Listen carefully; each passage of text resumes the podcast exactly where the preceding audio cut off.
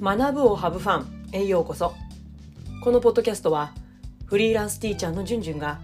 毎日を子どもたちとハブファンするために学級経営生産性向上メンタルヘルスについて日々チャレンジしている様子情報を発信しています、えおはようございます。皆さんいかがお過ごしでしょうか、え今日のテーマは移動した時この言葉に要注意です。もうすぐね新しい年度始まりますよね。あー初めてね学校現場に入られる方。そして新しい学校へ移動される方。まあ様々だと思います、まあ、出る人がいれば迎える側がいるってことなんですけど、まあ、お互い様なんですけどもまあこれからねやっぱり慣れ親しんだこれまで慣れ親しんだ場所から新しいうん環境生活環境を変えるとどうしても初めは違和感だらけまあ1年間はそれが続くかもしれないんですけども、まあ、その違和感だらけっていうのってやっぱり精神的に緊張を伴う、うん、ことがどうしても多くなりますよね。うん、私もね不安なことを感じやすいのでどうしてもねやっぱ精神的に、うん、あ負荷がかかってるんだろうなって、まあ、随分ねそれは慣れましたけれどもでも緊張してるんだろうな知らず知らずにっていうのがやっぱり気がつくことが多いんですよね。だからこそできれば人間関係を新しい環境での人間関係を良好に築いて、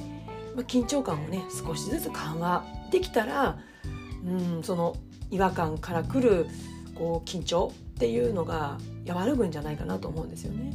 じゃあどうしたらその緊張感を少しずつ和らげることにつながるのか。つまり人間関係をどう築いていくかっていうことだと思うんですけれども。まあそういったことって、まあ、いろんなやり方があるし、まあ、皆さんねそれぞれお持ちだと思うんですけども、まあ、その第一歩本当基本中の基本についてつい移動した先でやりがちなことやってしまいがちだった自分がやってしまいがちだったことをシェアしたいと思います。今日のテーマ移動した時この言葉に要注意。つまり移動した時は人間関係がやっぱりこう新しく構築しなきゃいけない。そしてもう違和感だらけでと最初は受け入れがたいこともたくさんあると思うんですよね。その違和感からくる緊張感を和らげるには良好な人間関係を築いておくことが大事、うん、それはもうすごく自分の経験の中で強く感じるんですよね。でまして教師のこの仕事って教室に入ってしまうと子供と関わる時間は長くなる。ってことは大人同僚との時間は短くなるんですよね関わる時間が短くなって限られてしまうそこで私が新しい環境に移動した時に違和感を強く感じたとしてももうこの言葉だけは他の同僚に言わないようにしてでその環境にいた人たちとの関係を崩さないようにしていたことがあるんですね。それは前の学校は〇〇だったのにこの学校は〇〇だというその今いる学校の悪口批判の言葉です。まあ、人間どうしても2つ以上の事柄を同時に経験したりすると比較しますよね。それは自然だと思うんですよ人間のなんか自然な脳の働きというかでそれは良いこともあるし良くないこともある。だその比較ってどちらが善でどちらが悪なんてきっちり分けられるものでもない、うん、まあ明らかにねおかしいってことはもちろん存在すると思うんですけれどもだからどちらもいいところもあればやっぱり改善すべきところもあるだろうし。だからそれなのにこう改善すべきこと悪自分にとってえ？って思うことにフォーカスしてしまうとそこしか見えなくなってしまうからせっかく他にもいいところいっぱいあるのに、うん、なんか台無しになってしまうだからどうせフォーカスするんだったらやっぱ意識的に善に注目していった方が自分自身のメンタルが健康的になれると思うんですよね。それ子供に対しても同じですよね。子供の良くないところうん、足りないところばかりに注目してしまうとついつい注意の声ばかりが増えてしまってその子との関係が悪くなってしまうでもあえて良いところだけに目を向けてそれを言葉として伝えていってあげるとまたそういう目で接して接していくとやっぱりその子たちってそんな風に育っていくってよく言われるじゃないですか。それはもう学校とか大人の世界でも同じだと思うんですよね。だからこそ自分が何にフォーカスするのか善と悪どちらにフォーカスするのか、うん、そしてフォ善の方にフォーカスしてそして言葉遣いにも注意が必要だと思います。でやっぱりネガティブなことばっかり発信していくともう自分はね本当この言葉を言いながらももう心が痛いんですけどもやっぱり人って離れていきますよね。人ってやっぱり楽しいことが好きですよ。だからなんかこの人と周りにいると楽しいことが起きてる。この人の周りにいると楽しいことが起きるっていう人に人は集まってくると思うんですね。ただ悪いことをネガティブな方にフォーカスしてその毒の言葉を口にしてしまうとそこに集まってくるのは同じような毒を出している人なんですよね。毒から何かワクワクするような楽しい出来事が生まれるかって言ったら私はあまりその経験ないんですよね。うん、結局負のスパイラルで終わっていたと過去のことを思い返すと記憶しています。反対に楽しいこと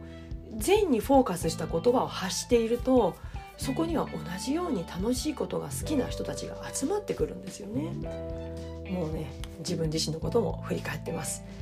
やっぱでもね毒出したくなることもあるんですよ。やっぱ人間弱いから。ただその毒は周りの人だけじゃなくて回り回って結局は自分に毒が回ってくることになるので本当に要注意だと思います。皆さんは自分の周りにどんな言葉を発する人たちと一緒にいたいですか？またこのポッドキャスト YouTube は子どもたちの教育に関心のある方たちが聞いてくださっているので子どもたちに置き換えて考えてみてみればなんか答え出てくるんじゃないかなと思うんですけども目の前にいる子どもたちにどんな言葉を多く発する人になってほしいですか？そう考えるとやっぱり幸せになってもらいたいわけですから毒ばかりじゃなくてね楽しいこと明るいことそういった言葉に囲まれていてほしいですよね。だったらやっぱり大人も同じです。新しい環境に馴染むまでに感じる違和感から来るネガティブな言葉毒は自分や周囲にまき散らかさない程度に吐いたとしても必ずうん、吐いたとしても必ずポジティブな言葉で締めくくれるように私は心がけているつもりですが難しいです。全く毒を吐かないというのもあまり現実的ではないと思うので吐いたとしてもせめてポジティブな言葉で締めくくる、うん、ことが大事かな。今日お話ししたことって自分自身の経験とこれまで何度もこの YouTube ポッドキャストでもお話ししたことのある元横浜市立小学校教師であるそして初任者指導アドバイザーで数多くの教育書を書かれている野中信之先生から伺ったお話をもとに、自分の経験も踏まえて、えー、シェアしました。ぜひね野中先生の著書一度目を通していただきたいなと思います。あの学級を運営する上で本当基本的なことでも基本だからこそ簡単ではないことが本当に網羅されています。うん、あの全部を同じようにね完璧にやろうとしたらそれはもう自分が破綻してしまうのでできるところから一個ずつでもやっていくそして自分のやり方をそこから見つけていくっていうことが私は、うん、あどこからやっていいのかななんて迷ってる方にはおすすめのやり方です。まあ、初任者の方向けの本には新卒時代を乗り切る教師1年目の教科書というタイトルの本や新卒時代教師時代を生き抜く初任者1ヶ月のシナリオこういった本をおすすめします。またある程度経験を積んで学級経営に悩み始めた頃におすすめの本のタイトルは困難な現場を生き抜くやんちゃな子がいるクラスのまとめ方。この本がおすすめです。まあ、の今の現場でね、えー、教師たちが生き抜くために大切なことが網羅されていると思います。あの繰り返しになりますが本を読むとやっぱり全てをやろうとするとパンクしちゃいます。だから本当自分がちょっとちょっと頑張った時にできそうなことから一つ一つ実践して検証して自分のやり方を見つけ出していく。でできることを増やしていくってことを焦らずにやっていくことが大事。それをおすすめします、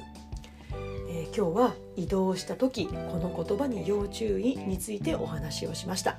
えー、いかがでしたでしょうか？もし参考になることがあれば嬉しいです。えそれでは次回のポッドキャスト YouTube まで。Let's have fun! バイバイ